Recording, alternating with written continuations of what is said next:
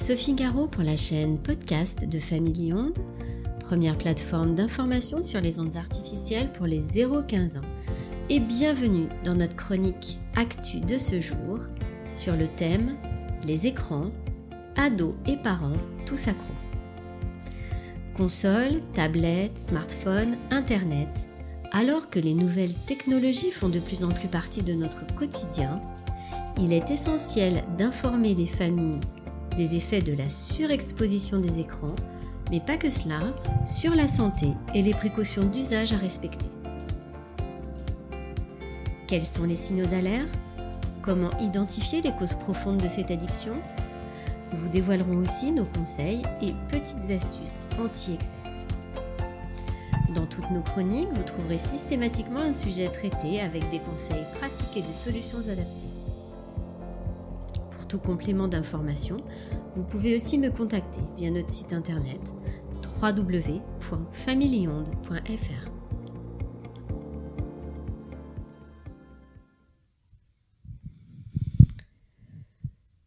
Les parents sont accros aux écrans comme les ados et les plus jeunes. Les écrans ont envahi notre quotidien dans notre environnement professionnel et familial. En avril 2019, l'Organisation mondiale de la santé, l'OMS, a émis une recommandation. Bannir les écrans pour les enfants de moins de 2 ans et limiter à une heure par jour leur usage entre 2 et 5 ans. Dans cette chronique, je me suis posé différentes questions, comme par exemple, quels sont les principaux signaux d'alerte chez nos enfants? Selon le monitorage suisse des addictions en 2015, 49% des parents affirment que leur enfant reste toujours plus longtemps sur Internet qu'ils ne le souhaitent. 22% des parents trouvent que leur enfant devient anxieux ou irrité lorsqu'ils essaient de limiter son temps d'utilisation.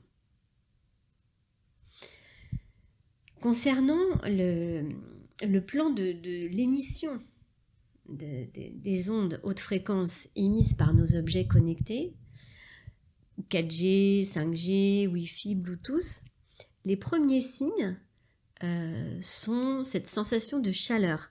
Alors au niveau de la tête, au niveau des mains ou d'autres parties du corps qui sont exposées euh, à des tablettes, téléphones portables ou ordinateurs. On peut constater aussi des rougeurs sur les joues des enfants, euh, la tête qui gratte, des maux de tête et de la fatigue. Sur le plan comportemental, votre enfant en veut toujours plus.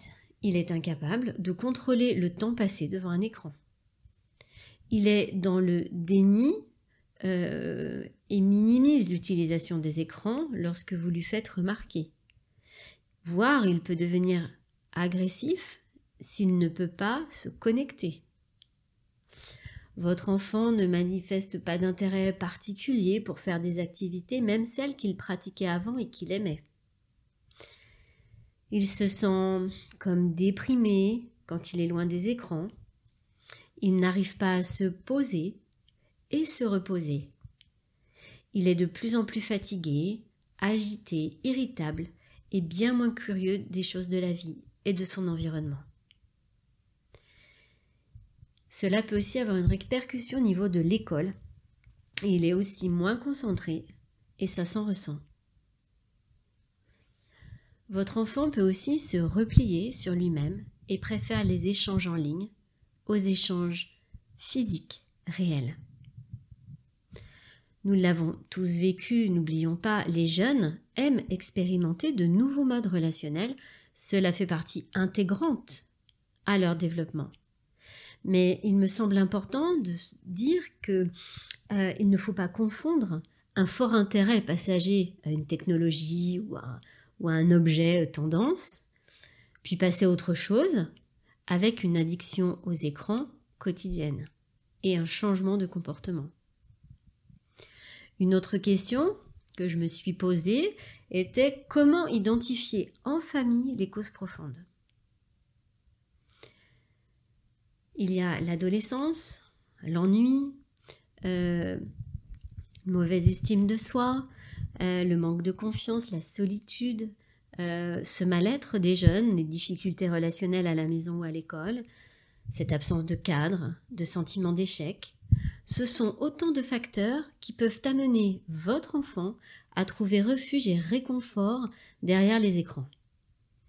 Ces problèmes émotionnels lui semblent plus faciles à surmonter en jouant, en surfant et en chattant. En tant que parent, parfois aussi addict aux écrans, il me semble qu'il ne faut pas entrer dans un cercle vertueux, bien au contraire. Ne jamais rompre la communication et l'échange entre enfants et parents. Encouragez votre enfant à s'ouvrir à vous avec patience, écoute, délicatesse, dans la bienveillance. N'oublions pas que la pratique excessive des écrans a un facteur aggravant d'anxiété et de dépression. Je me suis demandé aussi qu'est-ce que je pourrais vous proposer comme petites règles et astuces anti-excès euh, par rapport à, cette euh, addiction en fait aux, écrans? Tout d'abord apprendre.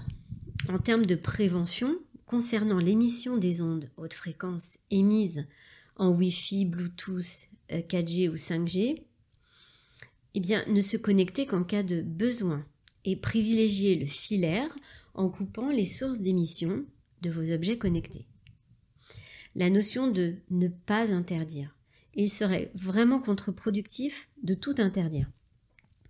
Et l'effet serait contraire, votre enfant irait surfer ailleurs. La notion de dialoguer est à mon sens la clé pour lutter contre l'usage excessif des écrans. L'objectif est de réduire ces usages à une pratique raisonnable et raisonnée, progressivement, en équipe, en famille, dans la communication et la bonne humeur.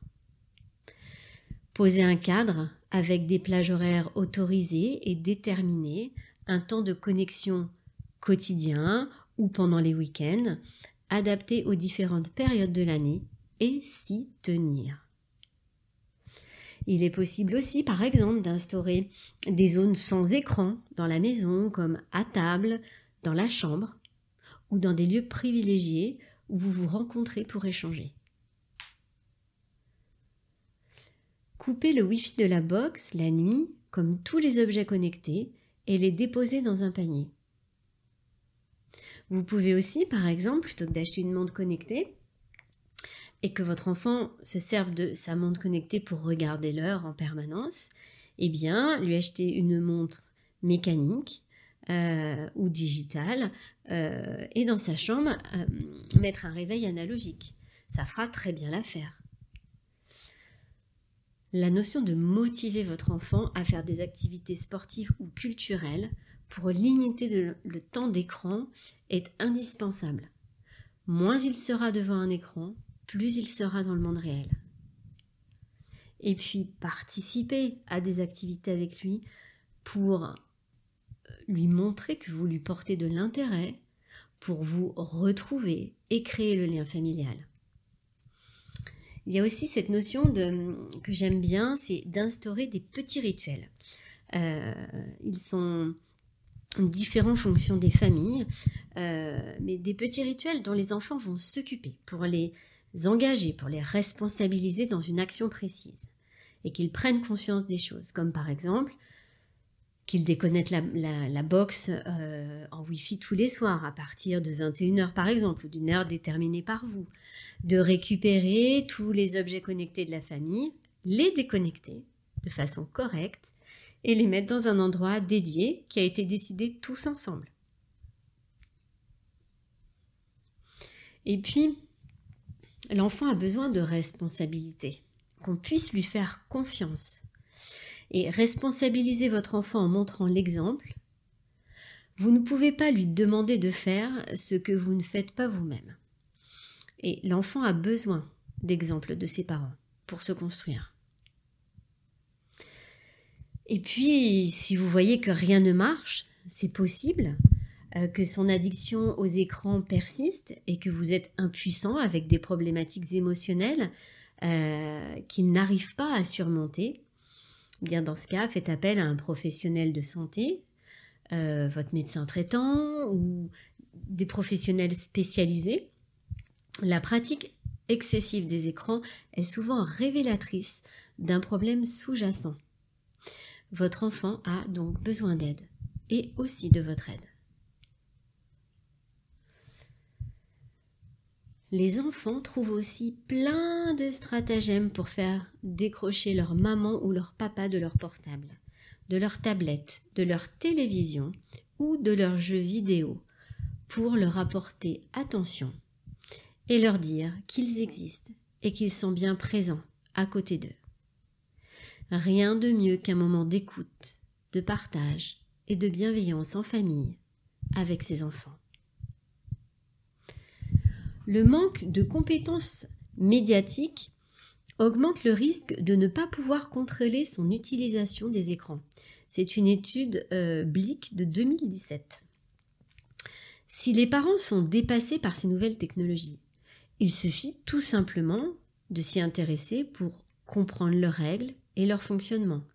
Plutôt que de dire que ces technologies sont dédiées aux enfants et que l'on n'y comprend rien, il me semble que s'y intéresser, c'est aussi s'intéresser à nos enfants et la relation que l'on souhaite avec eux. C'est peut-être cela, le nouveau fonctionnement des familles pour vivre avec son temps, tous ensemble, en toute connaissance, pour éduquer nos enfants aux médias, adaptés à chaque stade de son évolution et de son développement, et favoriser un usage numérique responsable et et critiques, tous en famille. Et si on se déconnectait un petit moment pour retrouver l'essentiel? L'indépendance d'esprit, la créativité et les liens entre humains. Eh bien, merci pour votre écoute. J'espère que cette chronique vous aura permis d'avoir un autre regard sur l'addiction aux écrans et la relation entre parents et enfants. La démarche initiée par l'association Famille Onde est la voie de l'avenir si l'on veut protéger nos enfants des ondes artificielles créées par l'homme, leur laisser un monde durable et une société responsable. Notre association a pour objectif d'informer sur les enjeux des ondes artificielles, sensibiliser le grand public euh, sur l'impact qu'elles ont sur notre environnement urbain, familial et scolaire. Créer des projets éducatifs et des supports pédagogiques et organiser des conférences et des ateliers. Si vous voulez me contacter par mail, consultez directement notre site www.familionde.fr. Je vous dis à très bientôt sur notre chaîne podcast.